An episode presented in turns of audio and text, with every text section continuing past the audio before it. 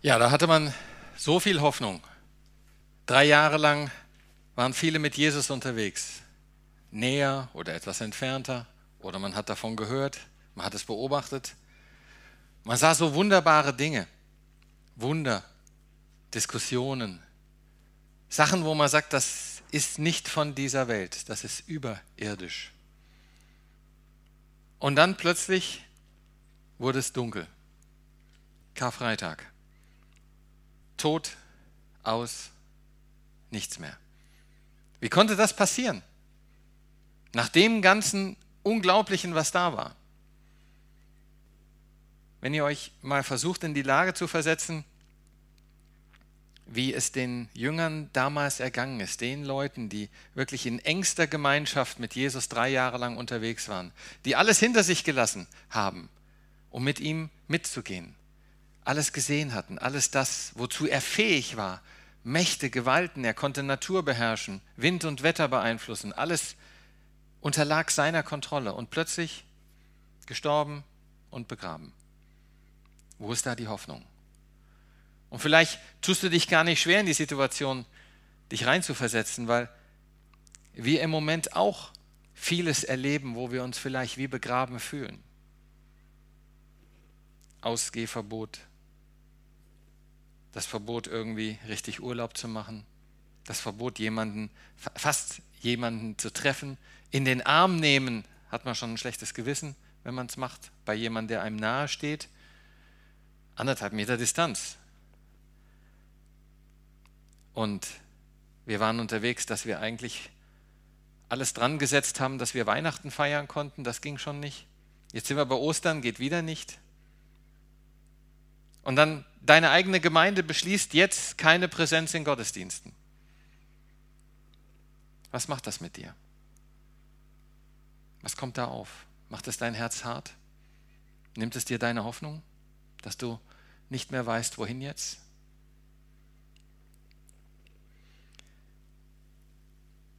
warten, immer wieder warten. Das haben die Jünger auch gemacht. Und eins möchte ich einfach auch mal klarstellen, wir befinden uns in diesem Samstag, in unserem täglichen Leben heute, weil wir warten auch wieder auf die Wiederkunft Jesus. Aber in dem Ganzen dürfen wir eins nicht vergessen. So wie damals bei den Jüngern, plötzlich, unerwartet, fast unglaublich, Licht kam. So wird auch Jesus zurückkommen. So dürfen wir auch das für uns wahrnehmen und festhalten. So wahrhaftig wie Jesus Christus damals von dem Tod auferstanden ist und es plötzlich wieder hell wurde.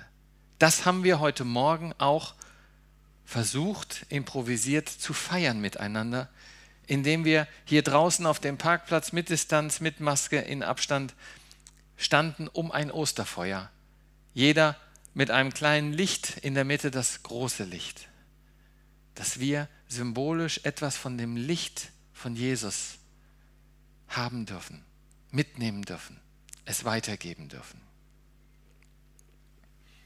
So sah das etwas besser aufgenommen aus.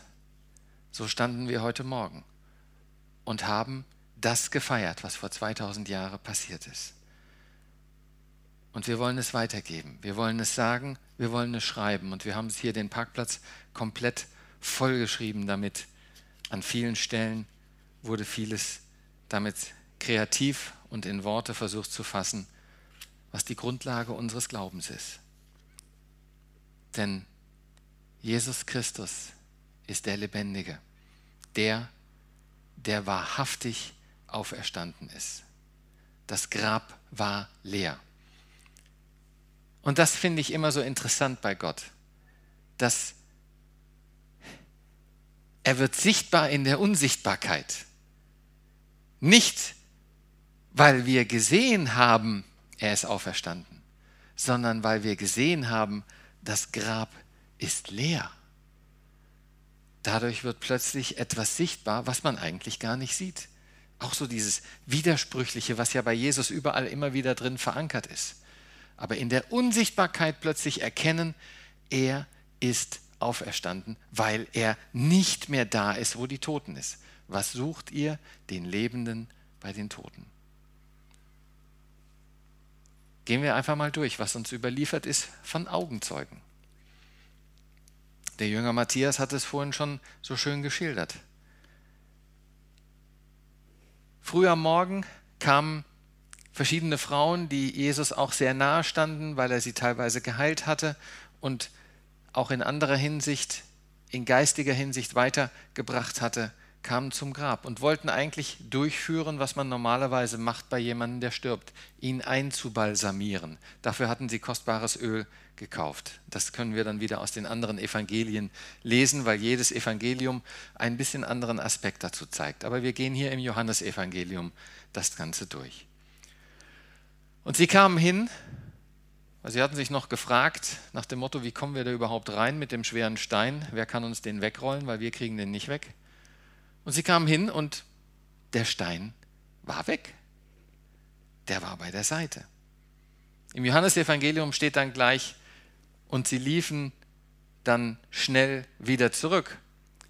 Aber an anderer Stelle wird schon gesagt, warum sie zurückliefen, denn sie haben schon noch reingeguckt ins Grab und sie haben gesehen, Jesus ist nicht mehr da. Der ist weg. Und es war nicht ihre erste Intention, der ist auferstanden. Das war für sie genauso unglaublich wie für uns. Sondern die erste Überlegung war, hey, der ist geklaut worden. Die haben den weggebracht, irgendwo anders hingebracht. Und dann sind sie erstmal zu den Jüngern gelaufen, haben denen das gesagt. Und es ist ganz interessant, also hier wird gesprochen, wenn man den Text liest. Sie liefen schnell zu Simon Petrus, das war ja sozusagen der erste Jünger, wenn man das so sagen kann, und dem anderen Jünger, den Jesus besonders lieb hatte. Dieser Jünger, den Jesus besonders liebt hatte, ist derjenige, der dieses hier geschrieben hat. Und ich finde das toll, weil das Menschliche so rauskommt. Ja, es ist eine Geschichte, die inhaltlich erzählt wird, das, was sie erlebt haben, aber sie wird mit den Gefühlen der Personen mitversehen. Jesus hatte mich besonders lieb. Und die beiden Jünger brachen sofort auf zum Grab.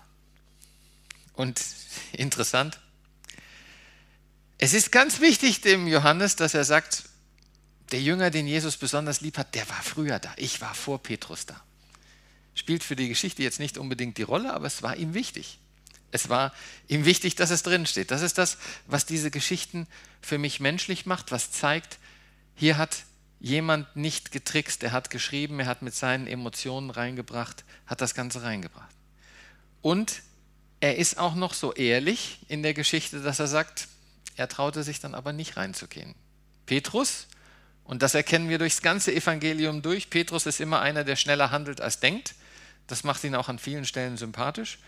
Der stand erstmal da und sagt, ich gehe rein. Der ist reingegangen, hat geguckt. Interessant ist, dass dann aber noch was anderes passiert. Petrus wieder reingegangen, schnell. Und dann gibt es erstmal so einen Schritt zurück.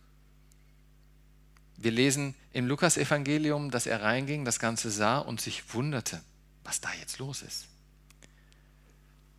Und dann lesen wir von Johannes, der andere Jünger, dass er reinkam und er sah und er glaubte.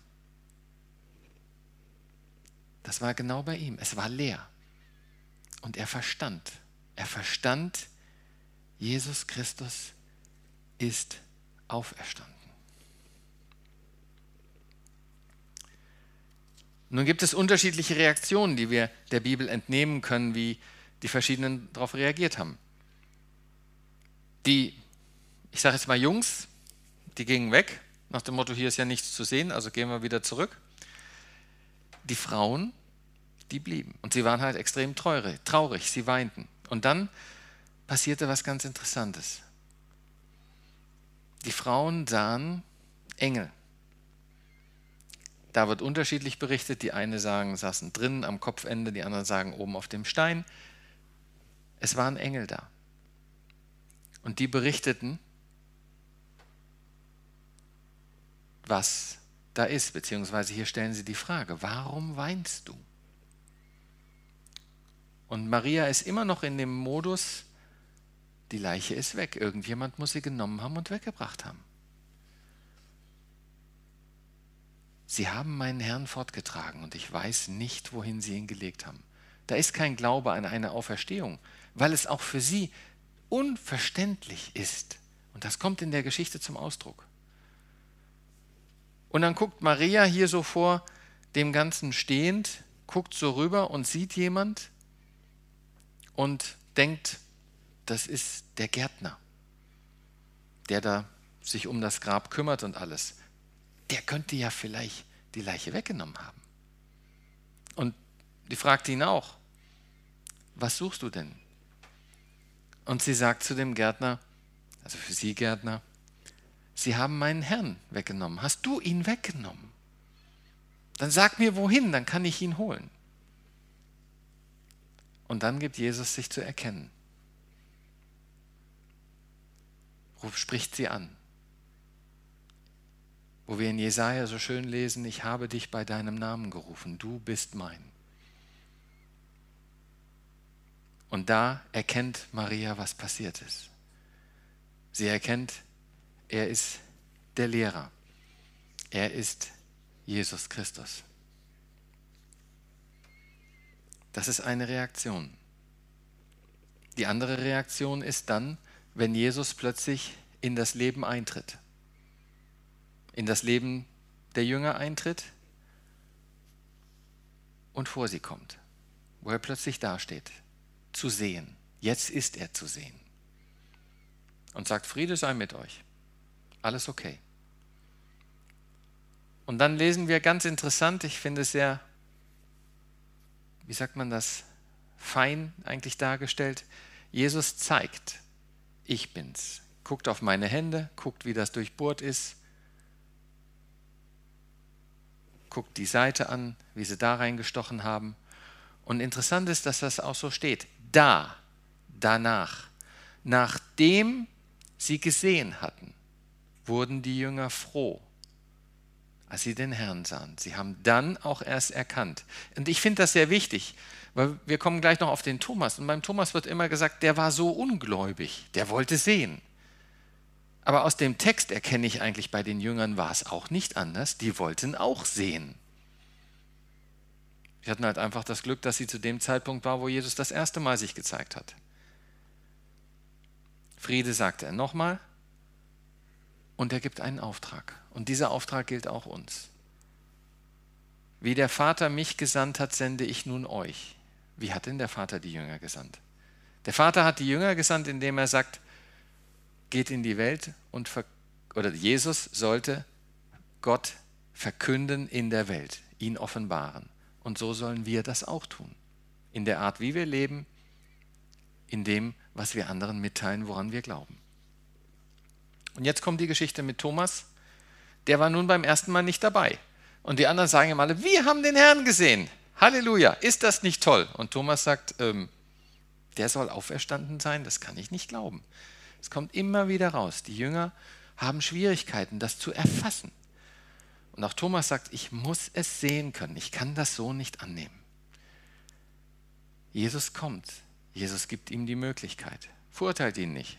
Sagt, was glaubst du? Was bist du für ein Ungläubiger? Nein, er kommt und sagt, Thomas, sieh dir das an. Zweifel nicht mehr, sondern glaube. Und Thomas glaubt, er sagt, mein Herr und mein Gott, er erkennt es. Und Jesus sagt, glücklich sind die, die auch glauben können, ohne dass sie sehen. Das ist für uns eine gewisse Herausforderung, weil wir wie vor einem leeren Grab stehen und Jesus nicht einfach so mal vor uns steht, dass wir sagen können, zeig mal deine Hände. Das geht nicht. Wir sind aufgefordert zu glauben in dem Nichtsehen. Aber wir können vieles erkennen in der Welt, wenn wir darauf achten, was passiert, was uns widerfährt, was wir im Leben wahrnehmen. Dann ist das möglich.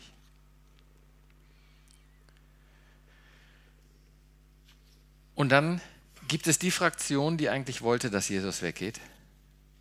Und die werden nun davon informiert, da ist was passiert. Die haben kein Interesse, dass Jesus auferstanden ist. Und deswegen sorgen sie dafür, dass ein Gerücht verbreitet wird, die Jünger haben es gestohlen. Sie haben den Leichnam gestohlen. Und hm, meine Frage ist an dich, wo stehst du? Auch wenn du sagst, der Herr ist wahrhaftig auferstanden. Sagst du es mit deinem Kopf, weil du sagst, es ist richtig, ich habe es immer gehört?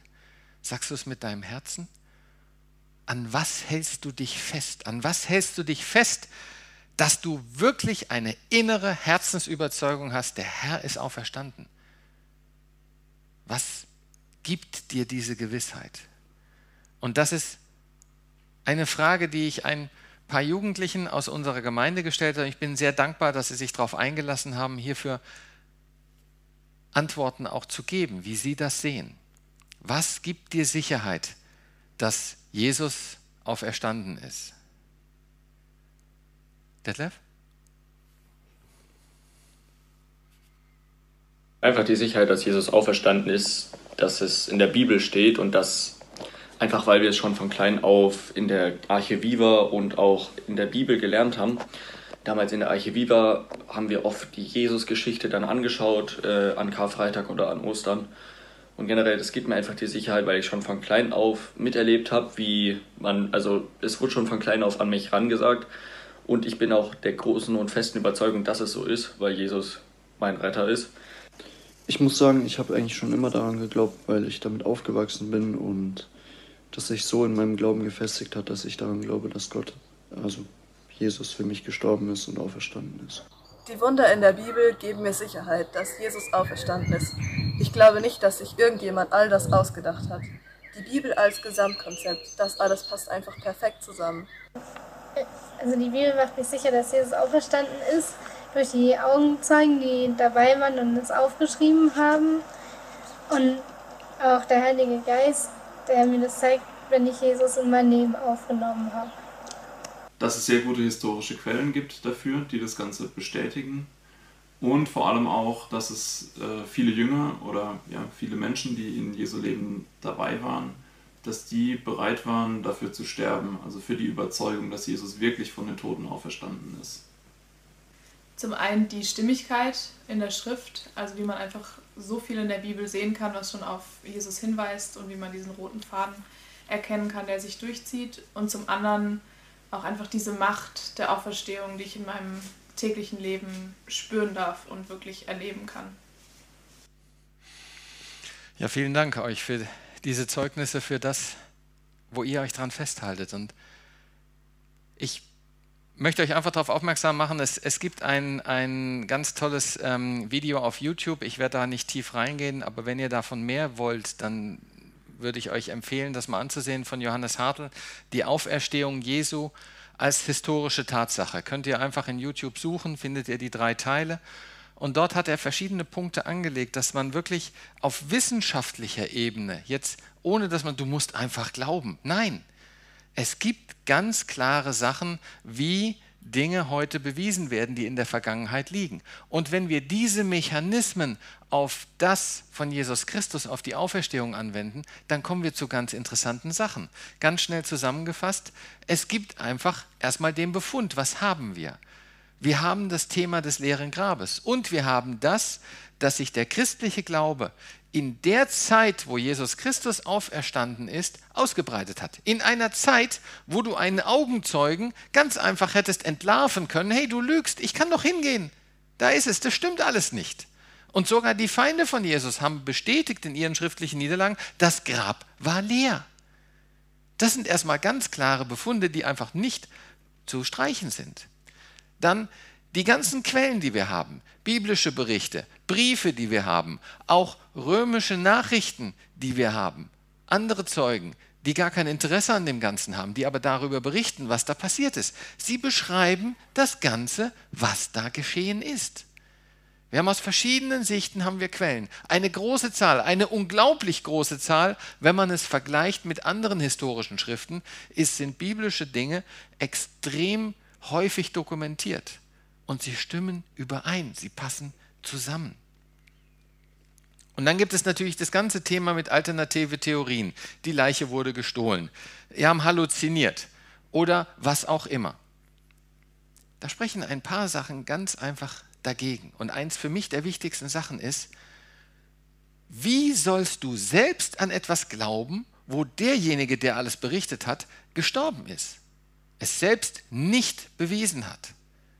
Und dann verbreitest du diesen Glauben, du lässt dich dafür töten, verfolgen, dass du alles verlierst im Leben, aber du stehst dafür. Das ergibt keinen Sinn. Und Halluzinationen, das nach dem Motto, so, so gut das ist, die Armen, die waren halt einfach so hinüber, das musste für sie sein und deswegen fingen sie an, an zu spinnen. Alle in der gleichen Weise? Eine gemeinsame Halluzination in gleicher Art? Das ist auch, sind Sachen, die es nicht gibt. Und dennoch, sogar wenn ich den hundertprozentigen wissenschaftlichen Beweis erbringen könnte, Jesus ist auferstanden. Brauchst du etwas Glauben? Es reicht nicht, weil es so etwas Unglaubliches ist, so etwas unwahrscheinlich Tolles. Und dann kommt noch etwas dazu. Nicht nur die Auferstehung, sondern auch das, was die Auferstehung bedeutet. Warum ist er aufgestanden? Was macht das, wenn ich dir sage, Jesus ist auferstanden?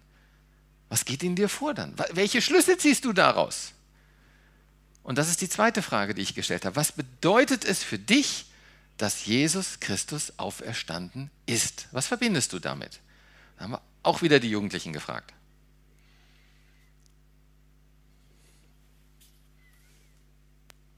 Ähm, und was das mit mir macht, mich macht es sehr glücklich, ähm, dass Jesus auferstanden ist und ich freue mich immer wieder auf Ostern und es ist immer schön, wieder Ostern zu feiern mit der Familie. Jetzt ist es zwar schwer, aber es ist trotzdem immer schön. Und es gibt mir halt, das freut mich. Was das mit mir macht, das macht mich glücklich, weil ich weiß, dass ich immer zu ihm kommen kann, wenn ich Fehler gemacht habe.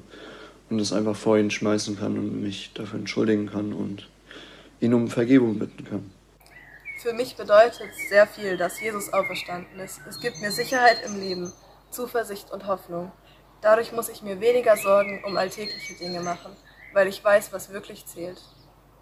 Für mich bedeutet, dass Jesus auferstanden ist, weil der Tod die Schuld überwunden ist.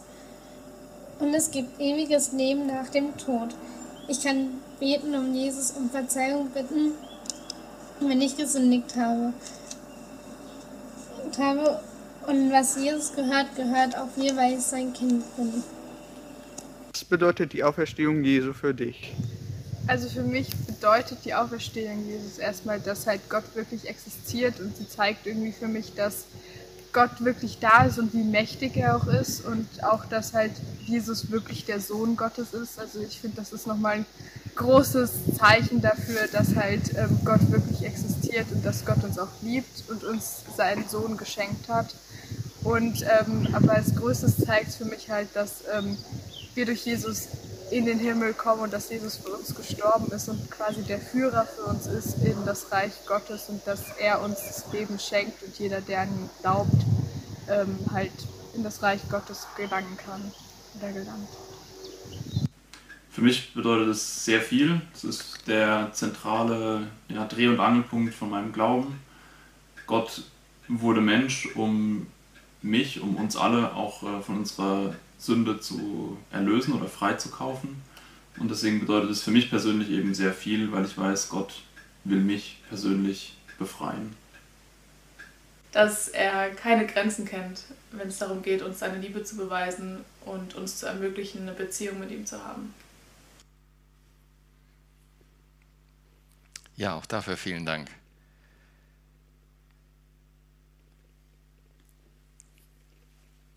Der Herr ist auch verstanden. Und jetzt? Was macht das? Die Auferstehung Jesus Christus zeigt sich für mich in zwei einfachen Sachen. Das eine ist erstmal, Jesus ist Gott. Es ist nicht möglich, dass Menschen auferstehen. Das können wir mit ziemlicher Sicherheit sagen, weil wir es nicht erleben. Aber einer ist auferstanden. Und er ist auferstanden, weil er der ist, der er sagt. Und das ist genau der Punkt.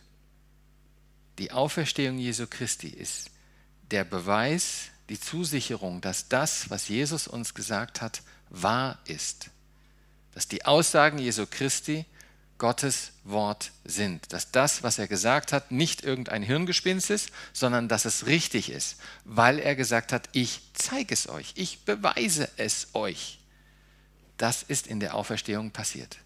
Etwas, was sonst nicht möglich ist. Deswegen ist es so schwer zu glauben. Aber genau deswegen unterstreicht es alles, was Jesus gesagt hat. Und jetzt kommt ein Problem auf. Wenn du die Auferstehung vom Herzen annimmst, dann heißt das auch, alle anderen Aussagen von Jesus Christus anzunehmen. Um Gottes Willen. Wenn er Gott ist, dann steht er ja über mir. Dann hat er mir was zu sagen. Dann kann ich nicht machen, was ich will, sondern ich muss mich nach ihm richten. Ich muss gehorchen. Ich muss Gesetze befolgen. Das ist nicht der Weg von Jesus Christus. Der Weg von Jesus Christus ist ein anderer. Jesus Christus ist der Weg. Aber was heißt das? Das heißt, wenn du das wirklich annimmst, dass er auferstanden ist, heißt es nicht für dich wie in einer Diät, jetzt darfst du nichts mehr essen, sondern es heißt für dich, du kriegst erstmal ein Geschenk. Du kriegst als Geschenk den Heiligen Geist. Und wenn du diesen erhalten hast, dann entsteht das muss nicht sofort alles so laufen, aber es entsteht in deinem Leben langsam ein Wandel.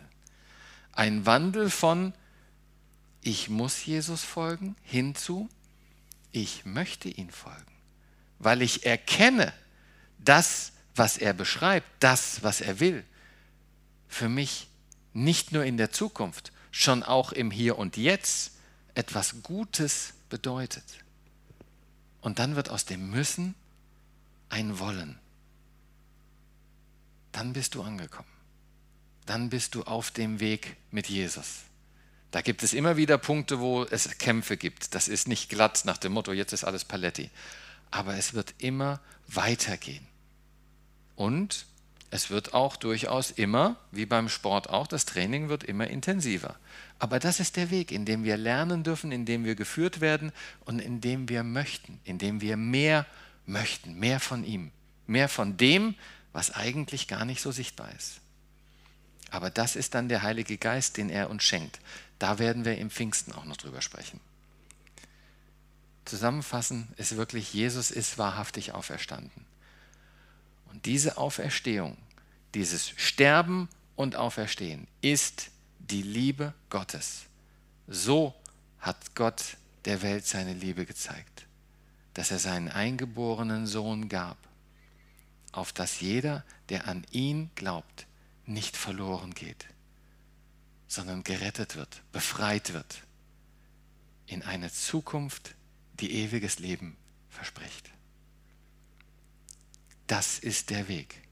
Dem müssen wir folgen, diesem Weg, diesen Jesus Christus, weil er auferstanden ist und so wie er auferstanden ist, hat er uns zugesagt, werden wir auferstehen, auch wenn wir sterben.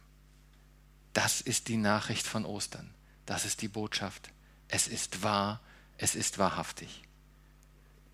Und Herr, ich möchte dir dafür danken, dass du uns diese Nachricht, ja nicht nur diese Nachricht, sondern dass du dieses hast geschehen lassen mit deinem Sohn, dass er auferstanden ist und dass du die Nachricht bewahrt hast für uns, dass wir heute feiern dürfen, dass wir Ostern feiern dürfen. Und dieses Feiern wollen wir ausdrücken mit Liedern. Das nennt sich Lobpreis. Gott loben und selbst freuen. Das wollen wir jetzt tun.